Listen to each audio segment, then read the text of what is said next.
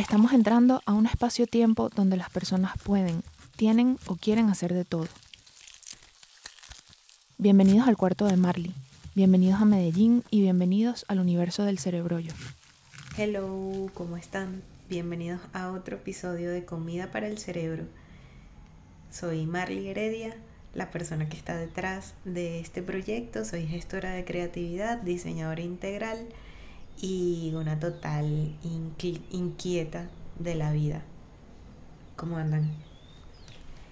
Esta semana cerramos el episodio eh, o cerramos el mes con un episodio del podcast dedicado a las personas que se empeliculan con los propósitos, las intenciones y los objetivos en enero. Pero sobre todo las personas que se empeliculan con los propósitos, los objetivos y las intenciones en enero y llegan a diciembre muy agotadas, muy frustradas, muy cansadas, muy decepcionadas, porque quizás no están alcanzando esos objetivos, esas intenciones y esos propósitos. Igual como la, intención de este podcast es siempre compartir reflexiones sobre la experiencia, una experiencia muy subjetiva de cómo ha sido para mí llevar un proyecto, llevar varios proyectos en paralelo y llevar los proyectos de los demás y que es una conversación con tu experiencia, no tiene por qué ser una clave para el éxito, ni un deber ser, ni nada por el estilo, así que desde ese lugar arranquemos.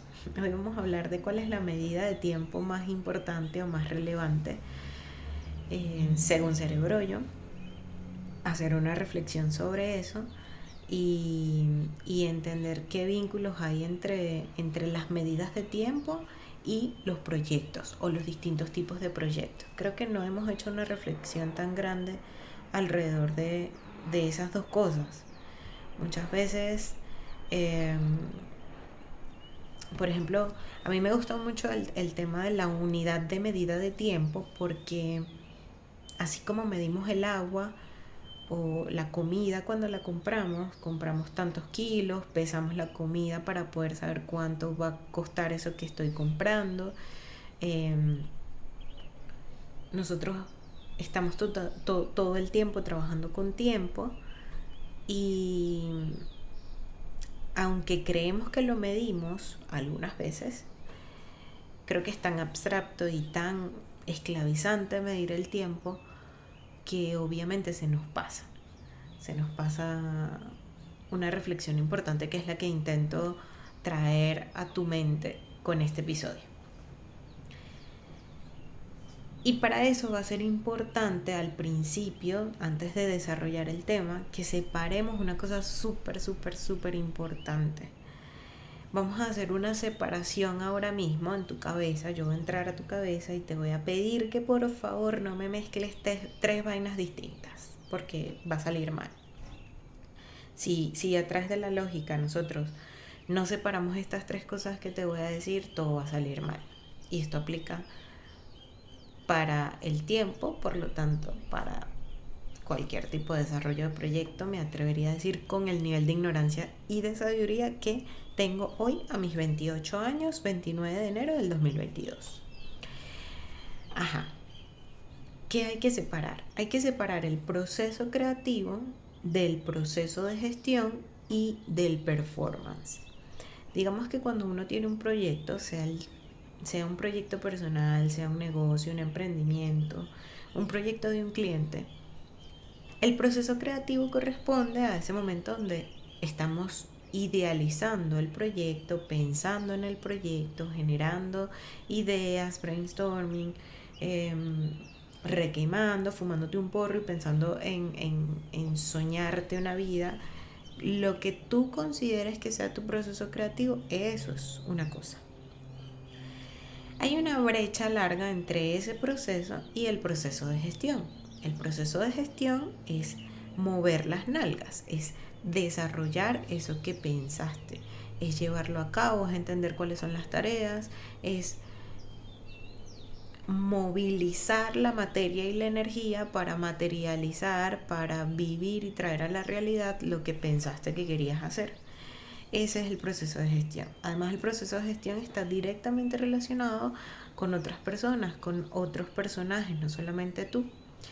Aunque muchas veces algunas, algunos proyectos dependen solamente de nosotros, pero igual somos seres sociales y muchas veces el proceso de gestión también tiene que ver con tu vida privada, tus relaciones o tus interrelaciones con otras personas, con tu entorno cercano y allí también hay un tema de gestión que afecta a tu tiempo.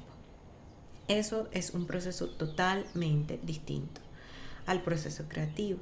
Y luego está el performance, que yo no le llamaría proceso, lo estoy llamando netamente performance, porque digamos que performance es, a ver, cuando nosotros tenemos una obra de teatro, el proceso creativo es cuando me estoy sentando a escribir el guion, cuando estoy, sí, cuando estoy en ese proceso.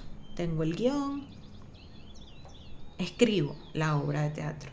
El proceso de gestión es buscarme los actores, es practicar la obra, es a, sacar la escenografía, conseguir todas las cosas para que la obra de teatro pueda suceder. Y el performance es esa noche en la que yo llevo a cabo la obra.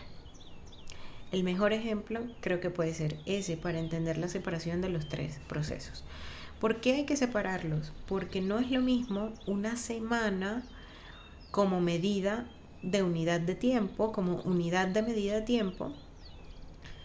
No es lo mismo una semana para el proceso creativo que una semana para el proceso de gestión que una semana para el performance. Entonces no podemos mezclar estas tres cosas porque son lógicas totalmente distintas, son dimensiones distintas de la misma cosa, es decir, de un proyecto. Me gusta hablar de proyectos y no de, cosas específicas como centrarme en un, en, un arte, en la obra de un artista o en, o en el negocio de un emprendedor o en el desarrollo de una marca porque creería que Cerebro Yo o en Cerebro Yo escuchan distintas personas con distintas realidades. Y creo que es mucho más valioso que todo este tema del tiempo, del desarrollo de las ideas, lo llevemos a un plano más abstracto, filosófico y personal, porque el objetivo de Cerebro es ayudarte y facilitarte a desarrollar autogestión. Entonces, podemos hablar y concentrarnos en desarrollo de proyectos, pero creo que el proyecto más grande y más importante, que es en el que yo me enfoco como profesional y como individuo, es en el desarrollo de los proyectos de vida, de, de la vida, del presente como un proyecto en sí mismo. Y pues evidentemente eso, eso genera mucho cambio, eso está en total eh, no lo podemos controlar y depende por completo de las condiciones de cada una de las personas. Entonces la unidad de medida de tiempo para, eso, para, para esa versión de un proyecto tiene que tenemos que estar muy conscientes de esa separación, de la separación del proceso creativo, el proceso de gestión y el performance. Ahora, ¿cuál es la unidad de medida de tiempo más importante para Cerebro Yo? Para mí, la unidad de medida de tiempo más importante es la semana. Yo suelo trabajar, o sí, yo suelo trabajar con una visión del el año, luego de los trimestres, luego del mes y luego de la semana. Hay países como en Argentina donde no se divide el año en trimestres, sino que se divide en cuatrimestre, no sé cómo se mencionaría, se divide en tres partes, es decir, en grupos de cuatro meses. Dios mío, ¿cómo se diría esto? Tengo que averiguarlo ya mismo.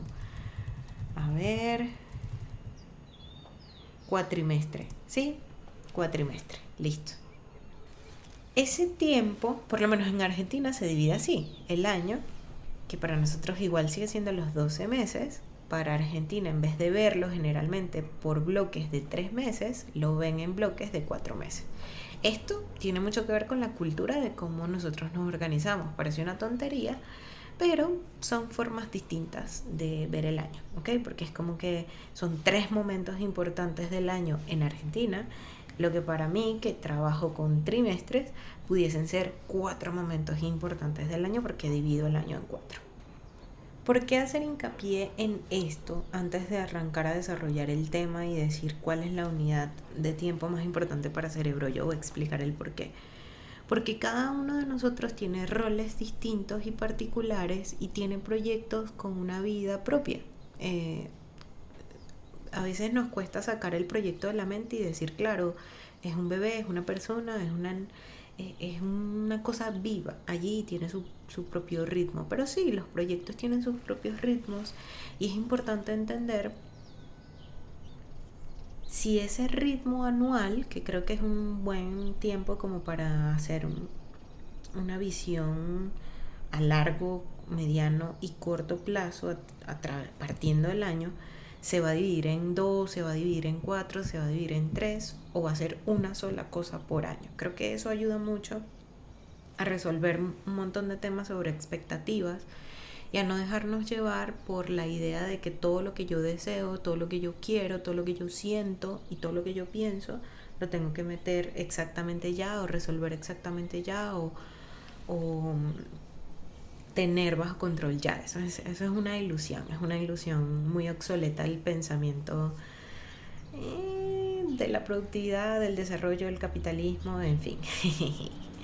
Em, sí, sí. No me voy a meter en ese tema, pero ese tema es cerebrollo. Así que me voy a ir otra vez al tema principal, la unidad más importante de tiempo, la semana. Después de estos dos años desarrollando cerebrollo, quizás algunos lo sepan, otros no, yo desarrollé en el 2019 un kit de autogestión. Ese kit de autogestión tiene varios formatos de gestión de tiempo y de gestión de ideas, que tienen como principal función ayudarte a gestionar la energía en el tiempo y cambiar tus conceptos de tiempo. Em, están diseñados para desarrollos de proyectos, es decir, la idea es tener un proyecto y poderlo plasmar en ese kit de autogestión para poder entender hacia dónde vamos, cómo está mutando y un montón de cosas. La idea es que esto puede llegar a convertirse en una aplicación para que la puedas tener en tu teléfono, pero por el momento el, proyecto está en una fase de, de comprender y de investigar muchísimas cosas antes de yo hacer una inversión tan grande como la del desarrollo tecnológico de una aplicación. Entonces, si lo quieres conocer, puedes entrar a Patreon y allí vas a obtener todas las actualizaciones del kit de autogestión. Lo cierto es que después de dos años de llevar cerebro yo de la mano de ese kit, que yo soy mi principal usuaria, evidentemente, me puedo dar cuenta de que muchas veces hacemos ciertas ciertos esfuerzos por entender lo que va a suceder en el año, por colocar lo que queremos que suceda mes a mes, por fijar unos objetivos, unas metas y por poner un montón de cosas en el tiempo. Pero la semana tiene una particularidad muy valiosa que es la que te permite entender realmente qué de lo que dijiste que ibas a hacer en el mes, en el trimestre y en el año realmente es posible. Porque semana a semana es que tú te vas enterando de cuánta energía tienes, cómo te sientes con respecto a ciertas actividades y ciertas tareas, qué tan fácil o difícil fue enfrentarte a ciertas tareas o a ciertas actividades. Em, ¿Qué otra cosa pasa con la semana? Con la semana pones a prueba las ideas. Algunas veces las ideas comienzan a madurar, a madurar o a pudrirse, de hecho, y comienzas a sentir que ya esa idea no es tan buena, que ya no la quieres tanto, comienzas a reformularte las cosas y la semana es valiosa. La semana te permite ver errores y te permite ver también una cosa súper importante que creo que es lo que más, con mayor frecuencia nos pasa a todos. Y es que tenemos un concepto de tiempo súper errado y que generalmente ponemos unos tiempos que no se cumplen. Esto creo que pasa no solamente en el ámbito laboral, sino que también pasa en muchas empresas. Creo que no estamos hablando de esto y creo que no nos estamos haciendo cargo de esa ignorancia, gran ignorancia con relación al tiempo, al concepto de tiempo, que más allá de ser una cosa que damos por sentado, es una idea y una construcción social a través de ciertos aparatos tecnológicos que que perduran en el tiempo, es decir, ese aparatico que va contando minutos, segundos y que es parte de la tecnología que se inventó hace mucho y que pues, una, una gran invención en, en nuestra experiencia humana, pero sí, es eso, o sea, es una, es una idea, un concepto, un desarrollo que hoy le llamamos reloj. Pero realmente el tiempo es súper abstracto, es, y es una idea, es un concepto, es una forma de, de experimentar la existencia, no necesariamente lo es todo. Entonces el kit de autogestión lo que hace es intentar hacerte consciente de tu propio reloj, de tu propio ritmo de tiempo, de tu propio concepto de tiempo, porque tú visualizas lo que quieres hacer en el año y en la medida en que va pasando el año, te vas dando cuenta de que algunas cosas no salieron bien, que otras las olvidaste y que mm, quizás no tienes la suficiente energía para hacer todo lo que quieres hacer.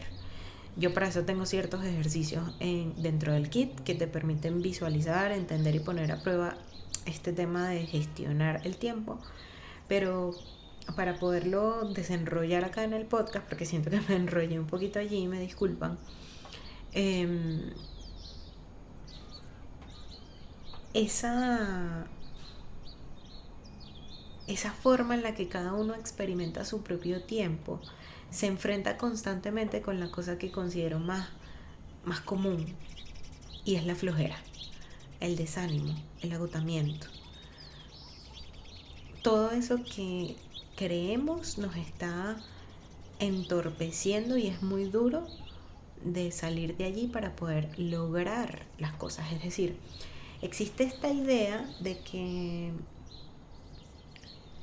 cuando yo esté perfectamente alineada con mi proyecto, yo voy a dejar de sentir flojera, falta de motivación y, y nada, todo va a fluir. O sea, es como una idea, es un idealismo allí de la perfección, de que todo va a estar zen en algún punto, que no voy a tener problemas, que no voy a tener distractores, que no voy a estar cansada. Yo creo que yo creo que eso no pasa tan rápido. A menos de que estés en una posición muy privilegiada, claramente, o que seas muy minimalista a la hora de elegir lo que quieres hacer. Pero ese, esa flojera, esa frustración o esa falta de motivación es una cosa que yo he experimentado a lo largo de estos dos años y no ha desaparecido porque sea más organizada o porque sea menos organizada. No ha desaparecido ni cuando estoy clara ni cuando dejo de estar clara. Evidentemente cuando tengo claridades es mucho más fácil para mí sostener la motivación Aún así, durante la semana yo llego a sentir cansancio, llego a sentirme desmotivada con ciertas cosas y luego pasa una cosa muy importante que es que cuando te, tomo conciencia de las semanas, y por eso para Cerebro yo la semana es la unidad de tiempo más importante, la unidad de medida de tiempo más importante, es porque cuando yo me hago consciente semana a semana de cómo estoy, de cómo me siento, de, de qué está pasando, de, me ubico, o sea, trato de vivir con presencia cada semana, puedo revisar los patrones con mucha más facilidad. O sea, puedo entender cuáles son mis patrones de conducta durante esa semana. Mira, me volví a acostar tarde, volví a decir que sí cuando dije que no iba a decir que sí a esto, em, me volví a quedar en redes sociales todo el rato, em, en fin, no sé cuáles sean tus patrones, los míos son muchos, la verdad. Y, y lo que pasa con esos patrones es que no deberíamos verlo como algo negativo. Lo mismo que la flojera, la falta de motivación y la dispersión no es una cosa negativa, es un patrón. Es sencillamente el resultado, eso es lo que yo llamo termodinámica, y es el resultado de la forma en la que tu materia y tu energía se han estado conjugando en los últimos años. Es parte de tu cultura, porque muchas cosas de estas vienen infundadas o motivadas por un entorno y un contexto cultural y son patrones de conducta que todos tenemos y que todos estamos trabajando para mejorar esos patrones. Entonces, cuando tú los visibilizas y cuando tú entiendes de qué va, puedes tomar mejores decisiones, puedes hacer conciencia de lo que tiene que pasar y nada más con el simple hecho de pensarlo. El cerebro hace el resto del trabajo muchas veces, sí, muchas veces no. Depende de qué tan de qué tanto le metas tú a tu cerebro cositas que te ayuden a transformar esos patrones. Cuando se, cuando se es muy ignorante, en relaciones de, de, crecimiento personal, y ojo, no lo tomen a mal, pero es que es cierto, o sea, ya en este punto, en Internet, hay un montón de información sobre crecimiento personal. Y hay un montón de información sobre crecimiento personal que está manejada por unos falsos gurúes.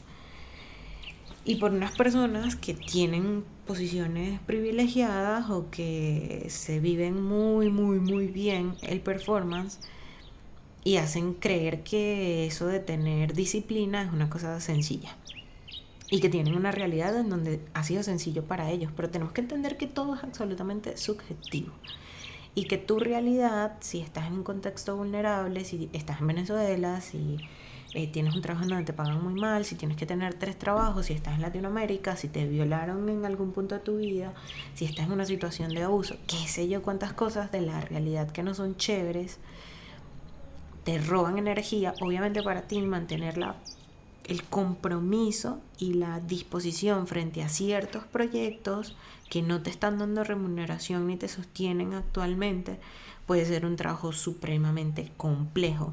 Entonces, si esa es tu situación o hay una situación similar de vulnerabilidad que, que puede tener relación con la flojera, con la falta de energía, con el cansancio, los patrones están allí para indicarte qué cosas tienes que resolver antes de pensar en un proyecto. Porque el proyecto sí o sí va a necesitar que tú resuelvas esos patrones. Si no, caemos en, un desgaste muy fuerte y en una frustración que era la que mencionaba al principio. Nos ponemos propósitos, fijamos objetivos, hacemos todo el proceso creativo. Nos sentamos, hacemos el mapa de los sueños y hacemos las intenciones y escribimos y ajá. Y durante el año los patrones se cagan el proceso de gestión y adivina a final de año qué performance vas a tener tú con eso. Dime tú.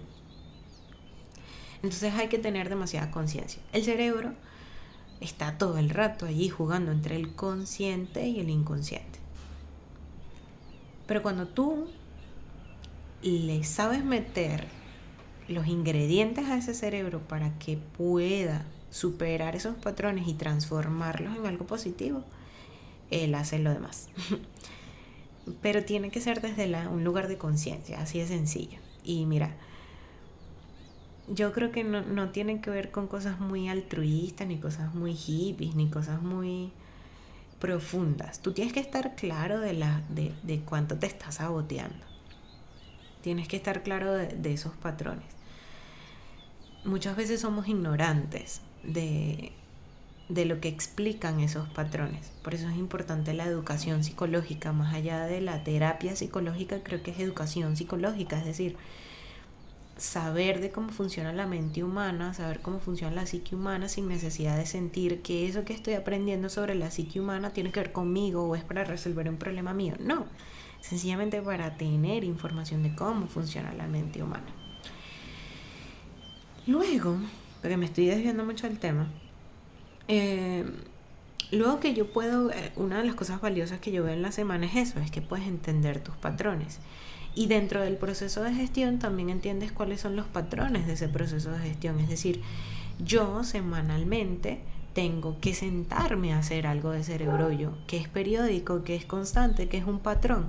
Tengo que revisar mi lista de tareas, tengo que hacer alguna grabación, ya sea para el podcast o ya sea para Patreon.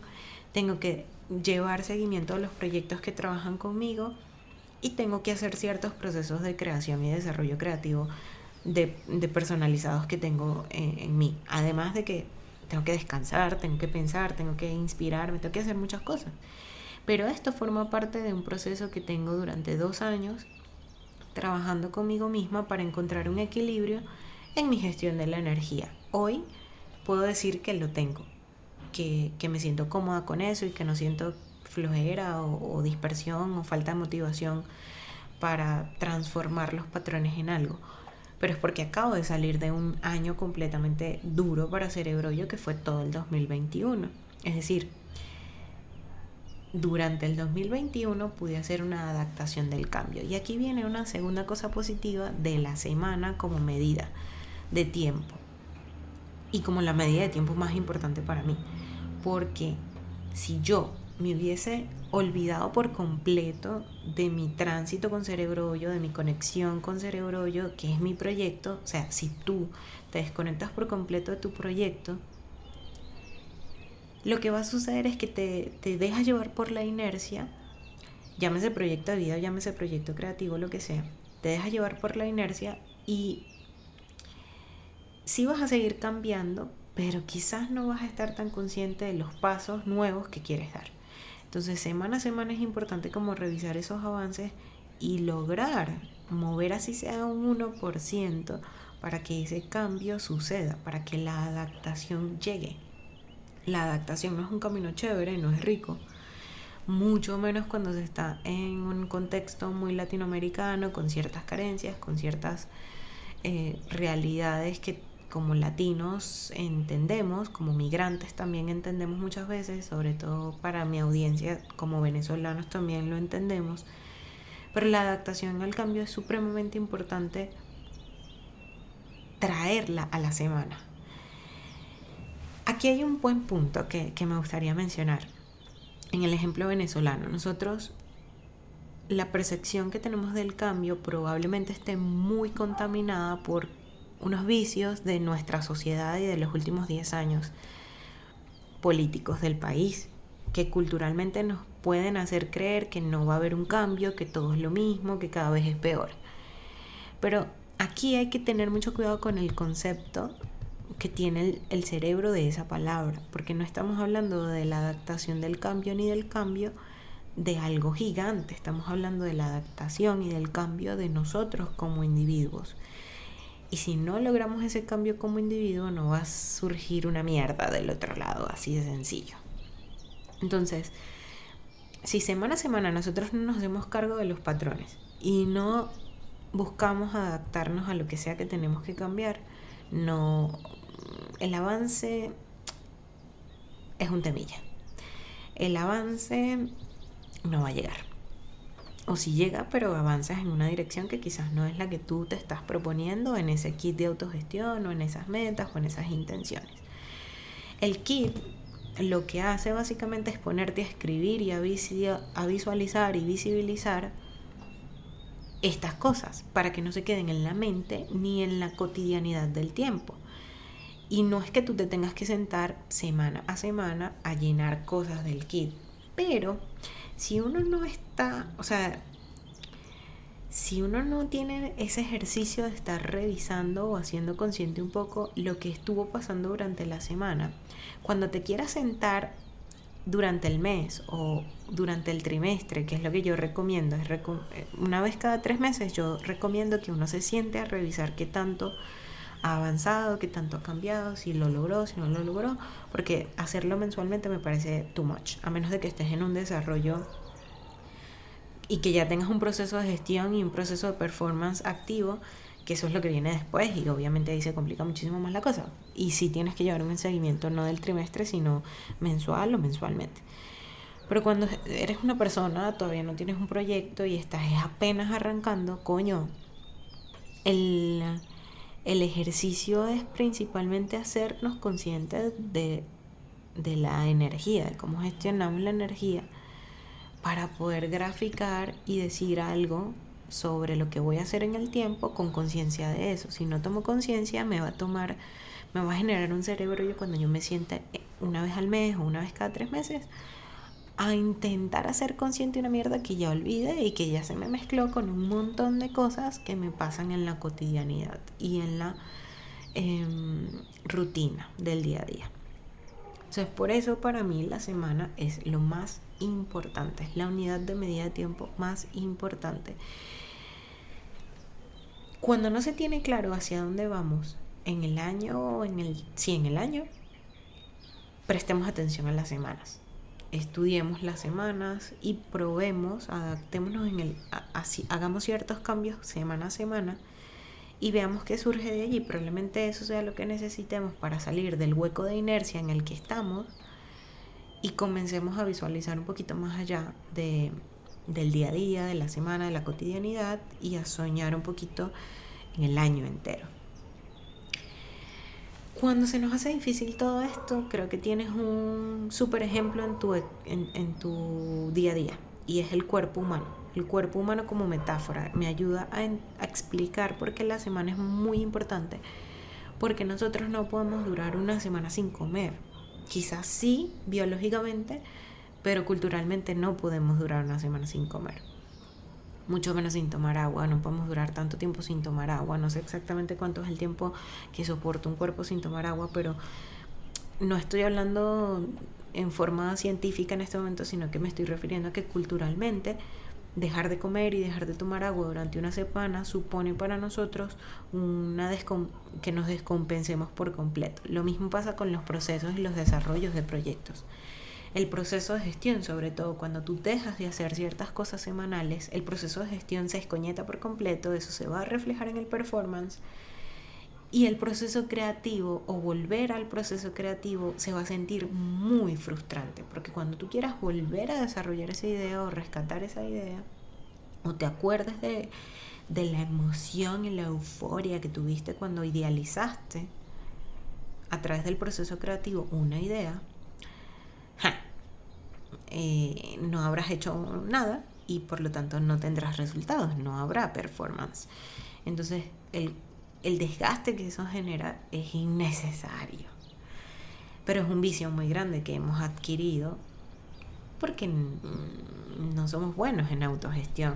Nuestra sociedad y nuestra cultura no nos ha enseñado de autogestión. Entonces el cuerpo humano es una muy buena metáfora para ir aprendiendo de autogestión y aquí quiero recomendar algo. Una de las cosas que a mí me ayudado muchísimo a poder sostener mi compromiso con el proyecto y a sostener mi equilibrio o a entender mi equilibrio es pasar por ciertos procesos de equilibrio o, de gestión de, de, mi cuerpo humano, es decir, cambiar mis hábitos alimenticios, comenzar a hacer ejercicio y tomar mucha conciencia de mi cuerpo. El yoga también me ha ayudado muchísimo.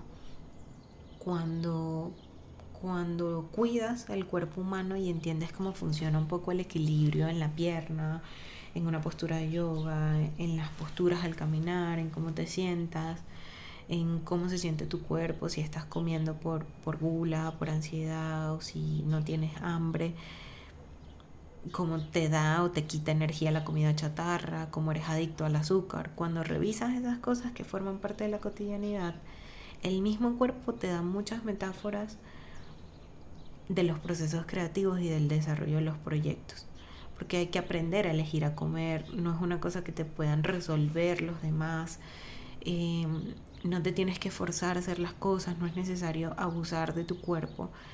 Si hablas con personas que hacen un buen trabajo con, con, con todo el tema de la alimentación consciente y de eh, prácticas de ejercicio consciente también y responsables con el cuerpo, te vas a dar cuenta que cada cuerpo es único, lo mismo con los proyectos, y que tienes que alimentarlo de acuerdo al tipo de proyecto que tienes, de acuerdo al tipo de cuerpo que tienes, y que el gurú no existe, o sea, no hay fórmulas mágicas para resolver una cosa que es muy particular y que si tú no te conoces a ti mismo y que si tú no tienes conciencia de lo que te está pasando, de tus patrones y de, lo que tienes que cambiar y de cuánto te cuesta o no adaptarte a ese cambio, no va a haber avance, no, ni que le pagues a la persona más arrecha, o sea, no va a pasar esa mierda.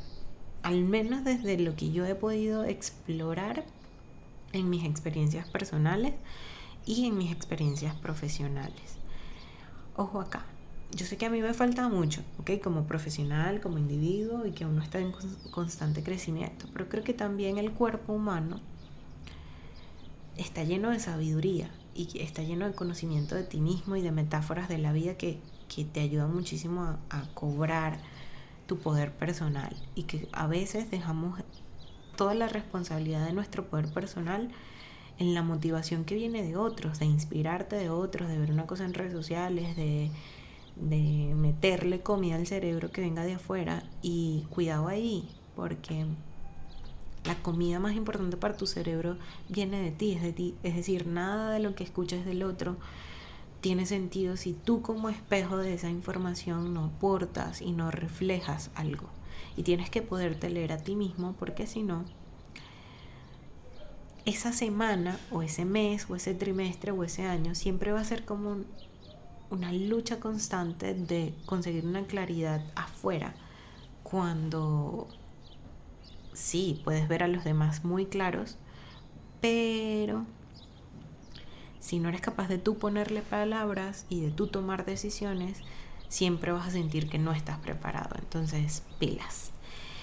Em, por eso les, les proponía que, que utilicen el ejercicio y los cambios de alimentación, si es que están en una búsqueda de eso, como una práctica de autogestión, porque estamos obligados a comer. Entonces, cambiar nuestros hábitos de alimentación son un excelente ejercicio para el cerebro que nos ayuda a tomar conciencia de yo qué quiero comer hoy, eh, qué es lo más sano para mí, elegir, cuidarme, eh, sentir cómo mi cuerpo reacciona a cada alimento que me, que me como, eh, buscar formas de resolver un, tema de alimentación saludable aún con las carencias que se tiene, porque ser saludable implica un tiempo y un dinero que muchas veces no es conveniente para todas las realidades y por eso uno prefiere el azúcar, prefiere el frito y prefiere comprar.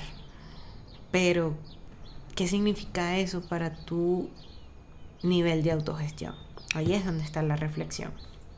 Em, cada proyecto creo que tiene unidades de tiempo particulares y, por ejemplo, no es lo mismo la unidad de tiempo más importante o las unidades de tiempo de un, de un festival. Por ejemplo, el festival, un festival que se haga anualmente, o la, la Copa, el Mundial. Vamos al Mundial. El Mundial se hace cada cuatro años. Mundial de fútbol. Se hace cada cuatro años. Allí, allí hay un, una unidad de medida de tiempo particular para ese proyecto que luego se divide evidentemente en actividades y cosas que surgen con los años, pero que es tan grande y que tiene una magnitud tan potente que no se pudiese hacer, imagino yo, en un año, sino que se tiene que hacer cada cuatro años. También he escuchado y leído por ahí que los países asiáticos a nivel de políticas trabajan mucho con periodos y procesos que duran mínimo cinco años, porque es lo mínimo para poder alcanzar cambios importantes.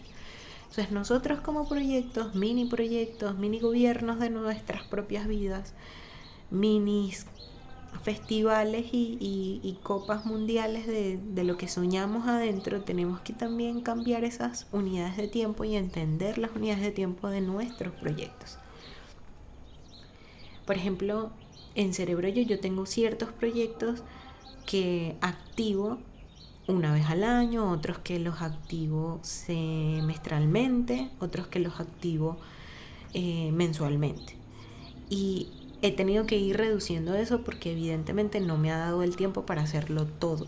Esa toma de conciencia, aunque no se ha sentido chévere porque me siento totalmente ignorante de, de, mi de mis propias capacidades e inocente con, con relación al tiempo, te permite tener unas claridades de lo que tú quieres y explorarte creativamente. Eso también está bien, ¿ok? Por eso les decía al principio que hay que separar el proceso creativo del proceso de gestión y del proceso de performance. Porque muchas veces antes de dar un buen performance vamos a tener que practicar dentro del proceso creativo y practicar dentro del proceso de gestión. O sea, invertirle tiempo a esos dos procesos antes de performáticamente hacer algo que nos ponga, que nos deje conforme.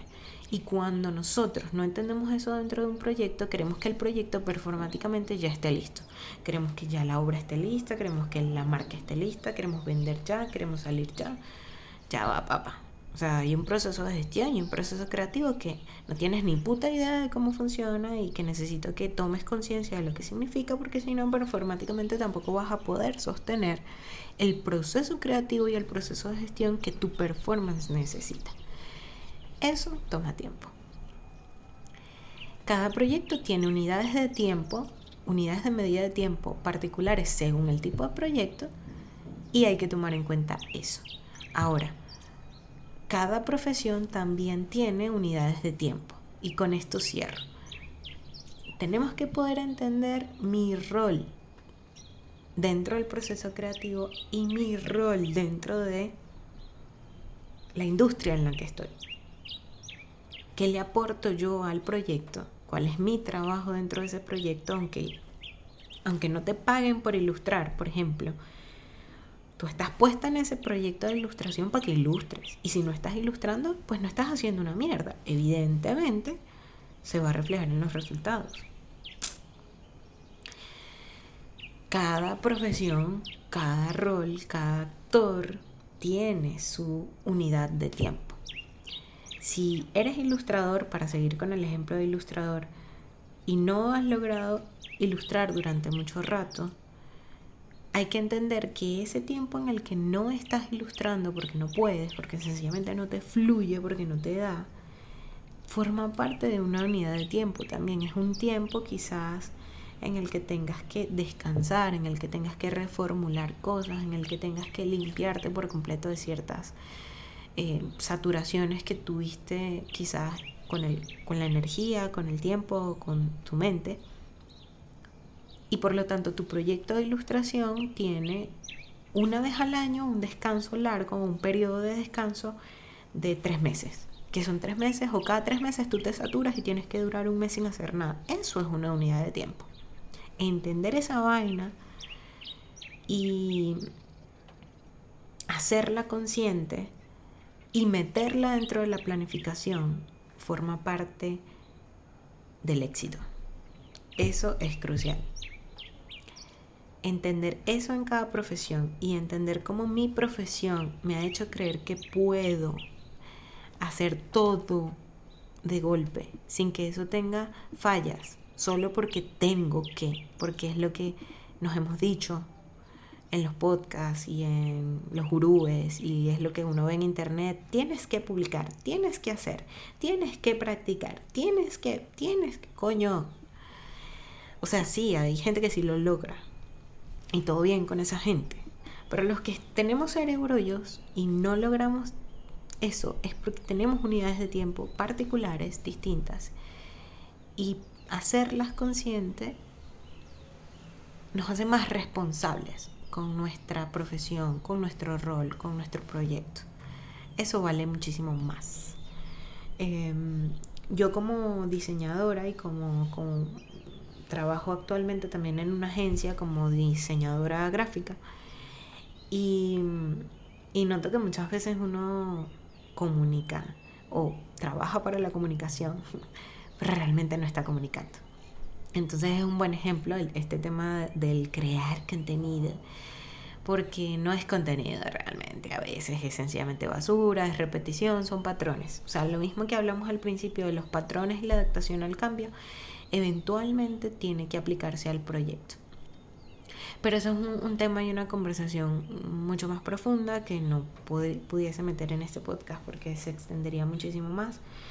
Quiero resumir que, que separes tu vida un poco del proyecto y del performance, que separes tus tiempos de los tiempos del proyecto, que entiendas cómo tu profesión quizás te ha impuesto unos tiempos que no necesariamente son conjugables, no, no conjugan con tu vida, con tu energía, con tu ser creativo que tu ser creativo es muchísimo más importante para el avance y que la vida probablemente muchos trabajos, muchos jefes, muchos clientes y muchos contextos no están listos para entender que eso es así y quieren que todo salga en una fecha exacta y que si no sale fue tu culpa y no quieren leer los errores o no quieren leer y ver y asumir una realidad de nuestra gestión de tiempo y de procesos como humanidad, como sociedad, como mercado, como...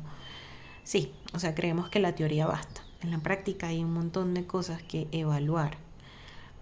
Y quizás si en tu empresa no lo hacen, en tu familia no lo hacen, en tu entorno y cultura no lo hacen, hazlo tú porque es la manera en la que cada uno de nosotros como individuos aportamos a la o crecemos en autogestión y cuando nos reconocemos y nos damos cuenta que mierda, somos muchos o somos varios los que estamos eh, estudiándonos a nosotros mismos para conocernos y para fortalecernos y estar alcanzar ese, ese equilibrio que de alguna manera todo el mundo busca, o, o muchas personas buscamos, cuando nos acercamos a ese equilibrio es mucho más fácil gestionar cosas más grandes. Entonces, puedes soñarte un proyecto brutal, puedes soñarte un proyecto arrechísimo y un negocio súper chévere, pero si tus capacidades de autogestión no están óptimas y no, no las tienes afianzadas y no son una herramienta para ti,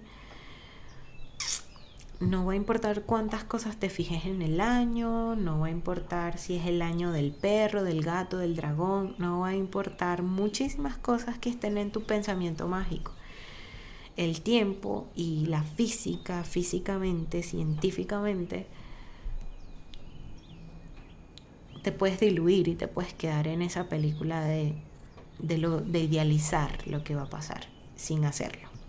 Entonces, pregúntate cuál es tu unidad de tiempo, tu unidad de medida de tiempo según tu profesión, según el tipo de proyecto que quieres hacer y según lo que actualmente eres y dale importancia a eso. Solamente tú, yo te recomiendo que revises tu semana, esa ha sido mi experiencia, pero tú también puedes por ejemplo, para una persona que esté súper saturada, quizás sea mejor verlo por año o por mes.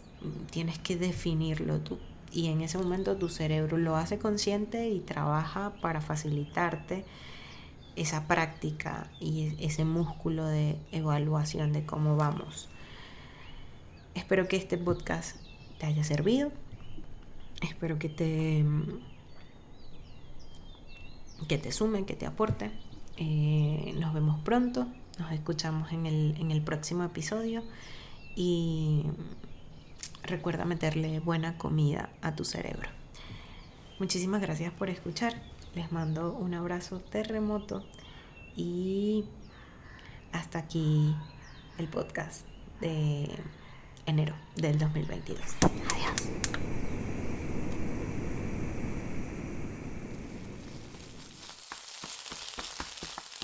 Estamos entrando a un espacio-tiempo donde las personas pueden, tienen o quieren hacer de todo. Bienvenidos al cuarto de Marley, bienvenidos a Medellín y bienvenidos al universo del cerebrollo.